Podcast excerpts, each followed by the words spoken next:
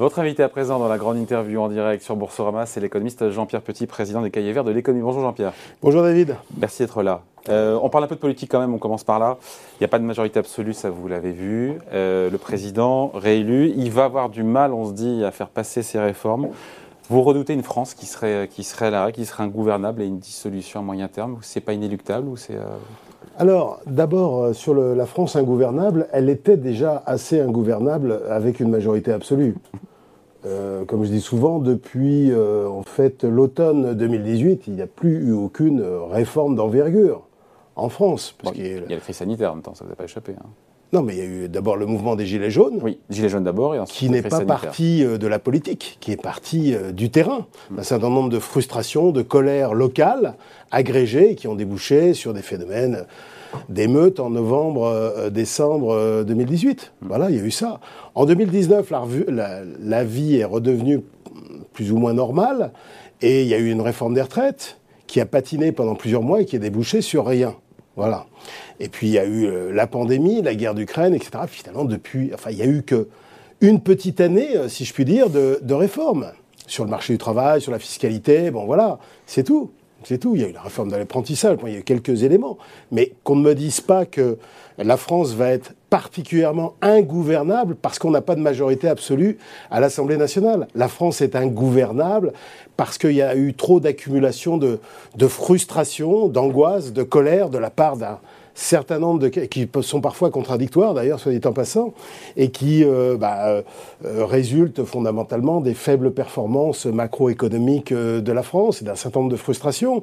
Voilà pourquoi la France est ingouvernable. C'est pas parce qu'on a la 245 voix ou mmh. qu'on en aurait 289 à l'Assemblée siège à l'Assemblée nationale, ça changerait pas grand-chose. Voilà fondamentalement. Et ce qui est frappant, moi je trouve, j'étais très, j'ai regardé les les grandes chaînes d'information après 20 heures, j'étais frappé quand même par le manque de, recul d'un certain nombre de, euh, de, remarques de journalistes des grandes chaînes d'information. Ah, alors qu'est-ce qui va pas? Mais non, mais enfin, la NUP a échoué.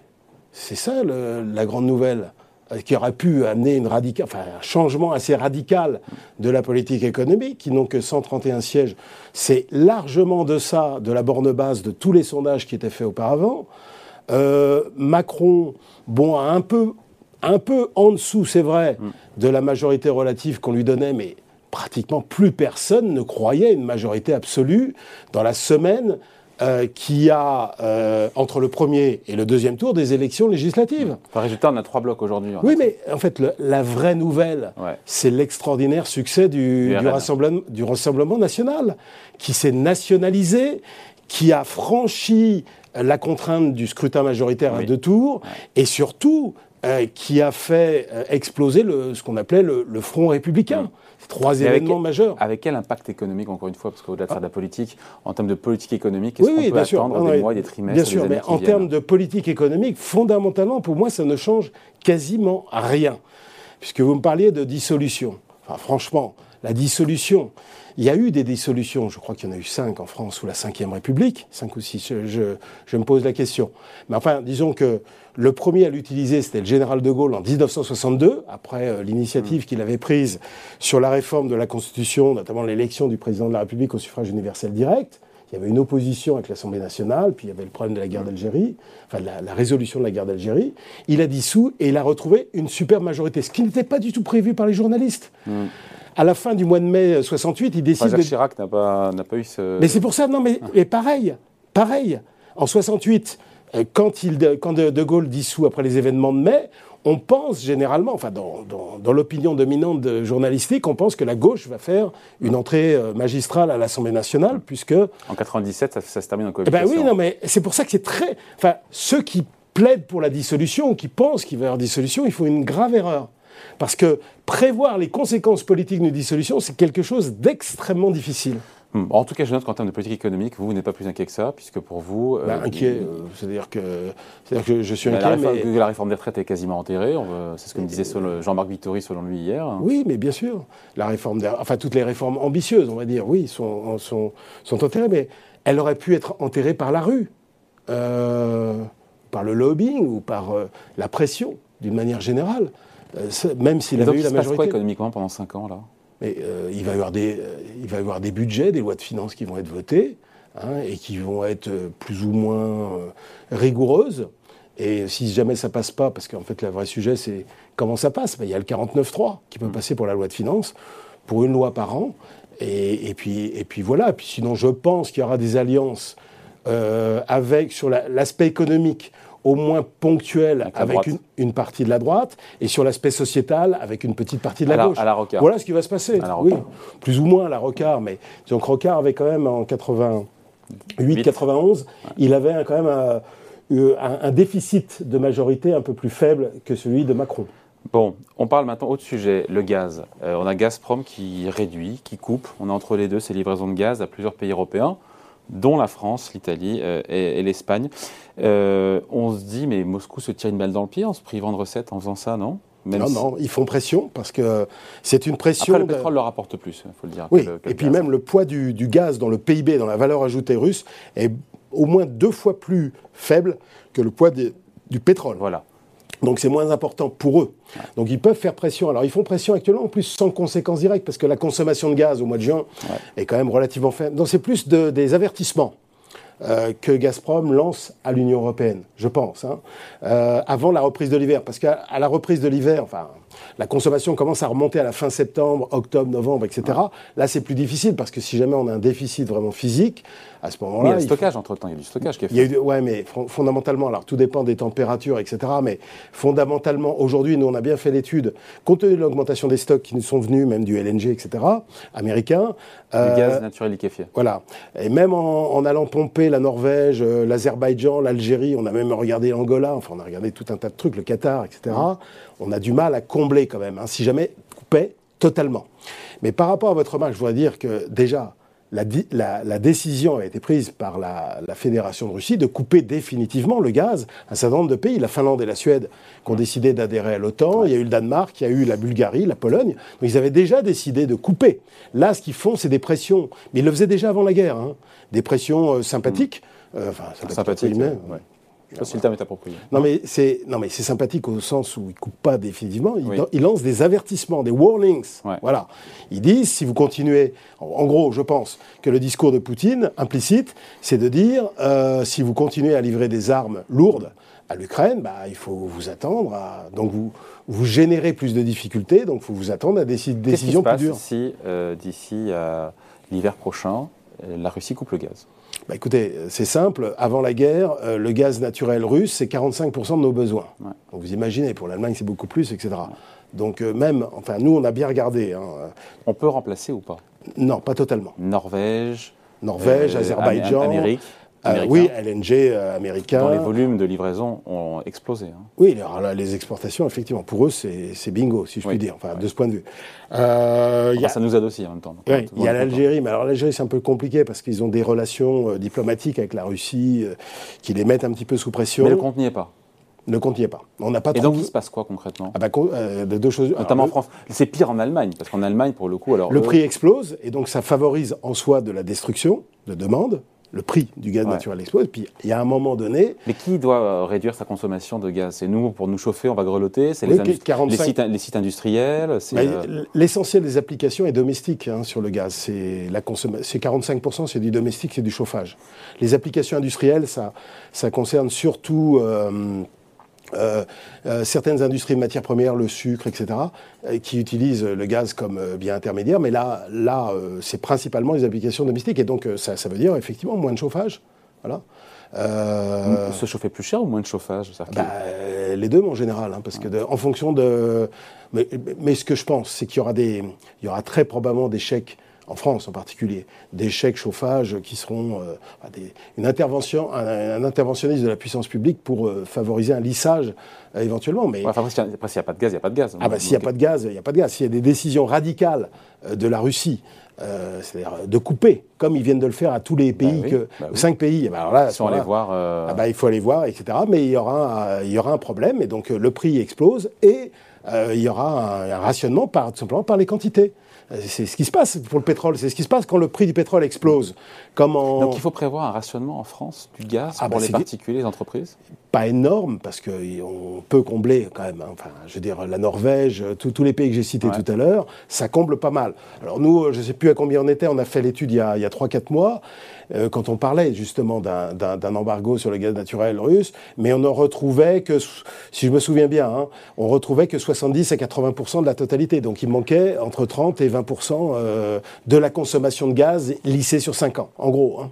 Bon, et au global, sur la, conjoncture macroéconomique, parce que quand même on a l'inflation qui continue de, qui ne faiblit pas, on a la conjoncture économique qui se dégrade, on a eu les prévisions, là on en parlera juste après, de la Banque de France qui sont moins bonnes pour, la France, on a des, des, banques centrales qui sont plus agressives, on l'a compris que, prévu, on a des bourses qui sont au plus bas depuis le début de l'année. Euh, quelles sont les raisons d'espérer là?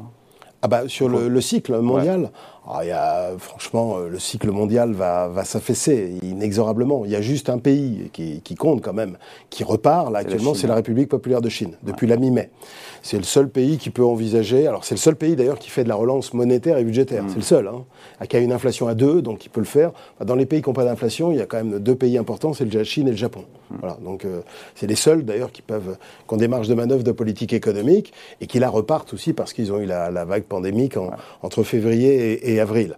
Euh, mais l'ensemble des indicateurs, effectivement, euh, vous signalez l'inflation. Comme je le dis toujours, le pic d'inflation précède le pic du cycle à 6-7 mois, historiquement aux États-Unis. Si vous regardez les 13 récessions d'après-guerre, vous avez un pic d'inflation et en plus, le pic d'inflation moyen ou médian qui précède la récession, il n'est pas à 8,5, hein. il est entre 6,5 et 7,5. Hein.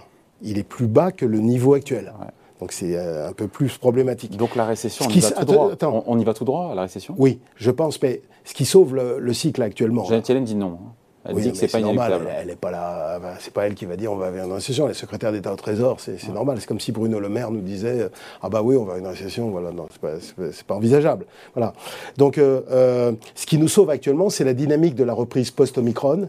C'est-à-dire tous les services, hôtellerie, euh, tourisme, restauration, culture, etc. Le transport qui redémarre très fortement. Et puis les bilans des, entreprises et des ménages sont bons, les bilans des banques sont solides, donc il n'y a, pas les vecteurs un petit peu euh, amplificateurs d'un cycle récessif. Mais on a un pic d'inflation, on a un, puissant resserrement des conditions financières parler des marchés d'actifs risqués qui baissent, les spreads de crédit qui montent, les taux réels qui montent. Euh, évidemment, c'est un problème. Et dans des économies archi-endettées et archi-financiarisées, c'est d'autant plus un problème. Vous avez également l'absence d'impulsion budgétaire nette euh, dans le monde, à part la Chine, euh, dans le monde, l'impulsion budgétaire nette par rapport à l'an dernier est négative. Et puis vous avez euh, alors des indicateurs, alors vous avez la guerre. Alors la guerre, c'est le prix des matières premières, mais c'est aussi l'incertitude géopolitique qui pèse sur la confiance des entreprises, des, des ménages, même si on a, on a du mal à l'estimer. Et puis sur les indicateurs avancés du cycle américain, il y en a quelques-uns qui, qui, montrent quand même des... Ça se passe quand même bien aux États-Unis, pardon, ils ont encore des créations d'emplois par centaines de milliers. mais les créations d'emplois, ça va arriver après. Hein les créations d'emplois. Ouais. Hein. Ce qu'il faut regarder. La consommation tient bien Alors, l'inflation, le pic d'inflation, les marges commencent à baisser. Pic des marges, c'est toujours un indicateur avancé de récession. La courbe des taux qui s'aplatit, voire qui s'inverse, mm, mm. c'est un indicateur. La baisse des marchés d'actifs risqués est un indicateur. Ça fait beaucoup quand même. Hein. Ça fait quand même. Donc l'atterrissage en douceur de l'économie mondiale, vous n'y croyez pas pour vous non, oui, alors je ne dis pas que ça va être une très forte récession, ça va pas être Lehman Brothers, ça va pas être février-mai 2020 euh, euh, après le choc pandémique. Non, ça va pas être euh, très puissant, mais c'est quand même plutôt quelque chose qui va frôler ou entrer dans la récession mondiale. Après, on ne sera pas à moins de zéro au niveau de la croissance mondiale, puisque la Chine fera quand même 5 l'année prochaine, l'Inde devrait faire 5 ou 6. Donc au niveau mondial, on ne sera pas à moins de zéro. Même sur la moyenne annuelle, de 2023, puisque ce qui est intéressant maintenant, c'est 2023. Je pense que le consensus qui est à 2% pour les États-Unis, 2% pour la zone euro, trop élevé. Je pense qu'il faudrait plutôt se baser sur 1,5, voire un petit peu en dessous. Ce ne sera pas la cata. Même si on a des récessions, une récession technique sur un ou deux trimestres. Oui, alors ça, c'est la définition européenne, mais la définition américaine, c'est le National Bureau of Economic Research qui le donne. Et lui, il se base sur des, un ensemble d'indicateurs mensuels, etc. Je voudrais juste dire que dans, parmi les indicateurs, ce n'est pas les créations d'emplois, c'est le taux de chômage le bas niveau du taux de chômage, c'est-à-dire le creux du taux de chômage. On est à 3,6, hein, c'est ça Bah oui, mais, et d'ailleurs, il baisse plus, mais c'est un indicateur avancé de récession. Pourquoi? Bah Parce que historiquement, quand le taux de chômage est très bas, ça veut dire qu'il y a des tensions sur l'appareil de production, donc des pressions inflationnistes et donc un resserrement de la Fed. C'est exactement la situation dans laquelle on est aujourd'hui. Resserrement de la Fed qui peut mener ou pas à l'erreur de politique monétaire tellement elle a été en retard et tellement elle doit accélérer avec des hausses oui, de mais elle est en 75 retard, mais moi je veux pas trop critiquer la, la réserve fédérale. On a des chocs même totalement. admis qu'elle aurait dû euh, se bouger les Non, fesses mais ça c'est facile ex post. Euh, C'est ce qu'il a dit, Jean ex Au moins, il l'a dit déjà. On, on a Ex ante où je rappelle, au printemps 2020, on a plus de la moitié de la population mondiale confinée. C'est un truc qui n'a qui n'est Hmm. Non, on parle de jamais- 2021, pas 2020. 2021. D'accord, mais qui n'est jamais arrivé dans toute l'histoire Oui. de l'humanité. Et qu'est-ce- quel était euh, le sentiment? Parce que moi, je pourrais, pourrais ressortir les commentaires Hmm. Euh, qui étaient faits au printemps 2020. C'était catastrophique sur le plan, euh, euh, même avec des conséquences systémiques. Tout ce qu'on racontait sur la baisse de la bourse qui allait rebaisser alors que le point bas était le 23 mars, le marché immobilier qui s'effondrait, tout ça allait s'effondrer. On était dans un, di- dans- dans un discours systémique. Euh, structurellement anxiogène. Donc elles ont dû surréagir, mais elles ont eu raison de le faire. Alors après, Mais là, elles ne peuvent plus aujourd'hui. Aujourd'hui, au 2000 contraire. Aujourd'hui, C'est vrai, mais en 2021, au début 2021, moi je voudrais ju- juste vous rappeler, avant le, avant le démarrage de l'inflation qu'on voit vers mars-avril, où Ouais. effectivement on commence à. Mars, il y a un peu plus d'un an. Mais au début 2021, il y a énormément de scepticisme sur l'efficacité du vaccin. D'ailleurs, euh, le taux de vaccination progresse très peu. Non, mais ça, c'est des trucs qu'on fait ex post. Ouais. Hein En mais ex ante, quand on regarde un peu, on s'aperçoit, et, et, et- et tout le monde d'ailleurs applaudit les plans de relance de Trump et de Biden, Hmm. à la fois au plan budgétaire, au plan monétaire. c'est quand le pic d'inflation? Le pic d'inflation, c'est maintenant ou dans quelques mois On est à quelques variables près, nous on est à 8,5, 8,6, Ouais. 8,4. sur On y est là, on y est. On- On, on- y on est, on y près. reste ou on y est et ça redescend? Ah non, euh, mécaniquement, au fur et à mesure. Alors ça, ça redescend moins rapidement, selon nous, que, que le consensus. On est toujours plus élevé. Alors, on n'avait pas prévu 8,5 en début d'année parce qu'on n'avait pas prévu la guerre, etc. Mais on était plus élevé que le consensus sur l'inflation. Là, on est encore à 7, 7,5 sur les États-Unis et la zone euro, alors que le consensus est plutôt autour de 6. Donc, euh, voilà. mais, à mesure, mais à mesure que. Bah, à mesure que le temps avance, c'est-à-dire que si on prévoit pas de nouveaux chocs pétroliers, nouveaux chocs de, nouveaux chocs sur l'énergie, Bah, sur les euh, matières pardon, premières. on vient de dire le contraire. Potentiellement, la, Russie peut cet hiver, cet automne, fermer le- les Ah vannes oui, du gaz. sur le hein. prix du gaz européen, hein, parce que le prix du gaz n'est pas mondialisé. Ah oui. Il est un D'ailleurs, petit ce qui crée un désavantage Ah bah, comparatif bien sûr. pour l'industrie et pour l'économie européenne, puisque le gaz aux États-Unis, ça coûte que dalle, pardon de le dire comme ça, Ah oui, non. et en Asie aussi. Et chez nous, c'est. euh, Nous, on est perdants parce qu'on n'a on n'a pas du tout, parce que ça, c'est toute la stratégie allemande, mercantiliste allemande, d'avoir pas du tout réfléchi à aucune forme de souveraineté énergétique, alimentaire, technologique. On paye très cher, là, on coup. paye très très cher. On est encore avec euh, euh, la mentalité bisounours du marché unique. euh, voilà, il suffit de délocaliser en Europe de l'Est, en Asie, et puis voilà, c'est. Les banques centrales, donc, elles montrent les dents, elles sont plus agressives. À mesure que le ralentissement va se faire sentir et qu'on va frôler la récession, elles feront machine arrière, elles, forcément. lèveront le pied. Forcément, parce qu'elles seront aidées d'ailleurs par la désinflation, Ouais. qui le, me- le meilleur moyen, c'est terrible que de casser l'inflation, c'est qu'on la croissance soit à l'arrêt.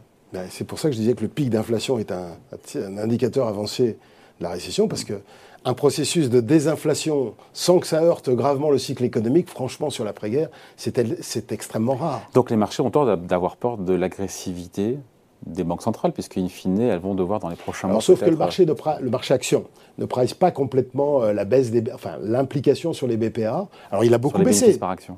Voilà, c'est ça. Il a beaucoup baissé. Il a, ba- il a baissé de plus de 20% dans Oui. bear market. hein, sur le, donc la- le tarif moyen d'une récession sur la paguerre, c'est 26. Donc on pourrait se dire, on n'est pas loin, en quelque sorte. Sauf que là, dans ce cadre-là, euh, l'impact que ça va avoir euh, sur les BPA, plus alors, euh, le comportement des banques centrales, la prime de risque, qui aujourd'hui est structurellement, doit être plus élevée compte tenu des risques que- qu'on a sur l'inflation, la banque centrale, la Russie, la guerre, etc.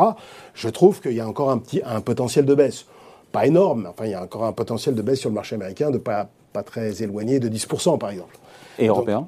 Pardon? Et sur le marché européen? Franchement, euh, je crains fort que, d'ailleurs, historiquement, dans les bear markets, le marché européen fait moins bien que le marché euh, américain. Donc le bear market n'est pas terminé. Non, le bear market, je ne pense pas qu'il soit terminé. On ne sait jamais. Il peut y avoir de bonnes nouvelles en Ukraine ou je ne sais où, euh, qui pourraient euh, redonner de la confiance.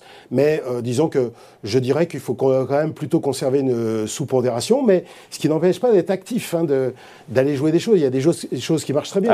Nous, nous, on a joué oil, oil and gas, ça a très bien marché. Oil and gas, c'est en hausse.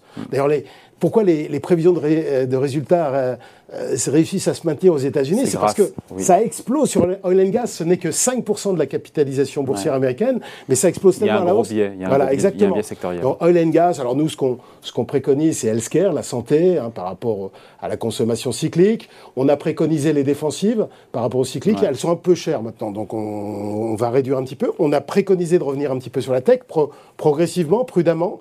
Mais le Nasdaq, lui, il n'a pas baissé que de 20%, il a baissé de plus de 30%.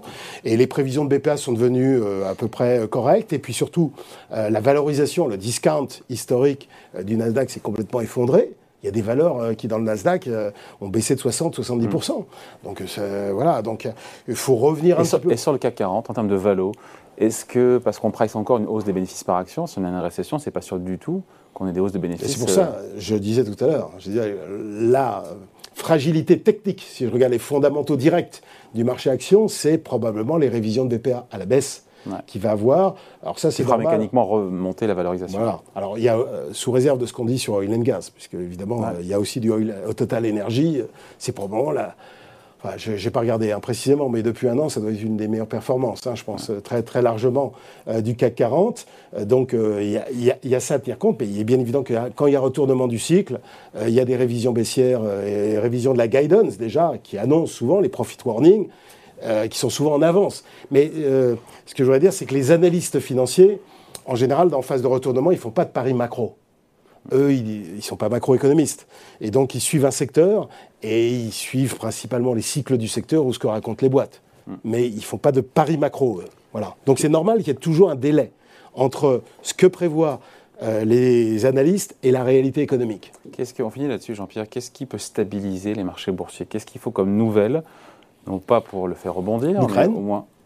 L'Ukraine, une négociation. Euh, ou des discours plus apaisants de Poutine, euh, voilà, ou une rencontre. des, à court terme, c'est pas ce qu'on voit. Hein. Non, non, c'est pas. Euh, c'est stabilisation, je dirais. C'est pas dégradation ni amélioration, c'est stabilisation. Donc ça pèse sur la prime de risque. Ah bah sinon, ce serait et des chiffres d'inflation un petit peu meilleurs hmm. au cours des prochains mois, qui surprennent. Il y en a eu un hein, aux États-Unis. Il suffit de pas grand-chose. Hein. Il suffit que le, consensus. Alors comme le consensus est toujours en retard, donc il va relever, il va, il va être excessif à un moment donné. Il faut essayer de capter cet excès. C'est-à-dire que si c'est au mois de septembre, euh, octobre, non, il va peut-être prévoir 8,7% d'inflation, on va avoir 8,2%, et le marché va très très bien.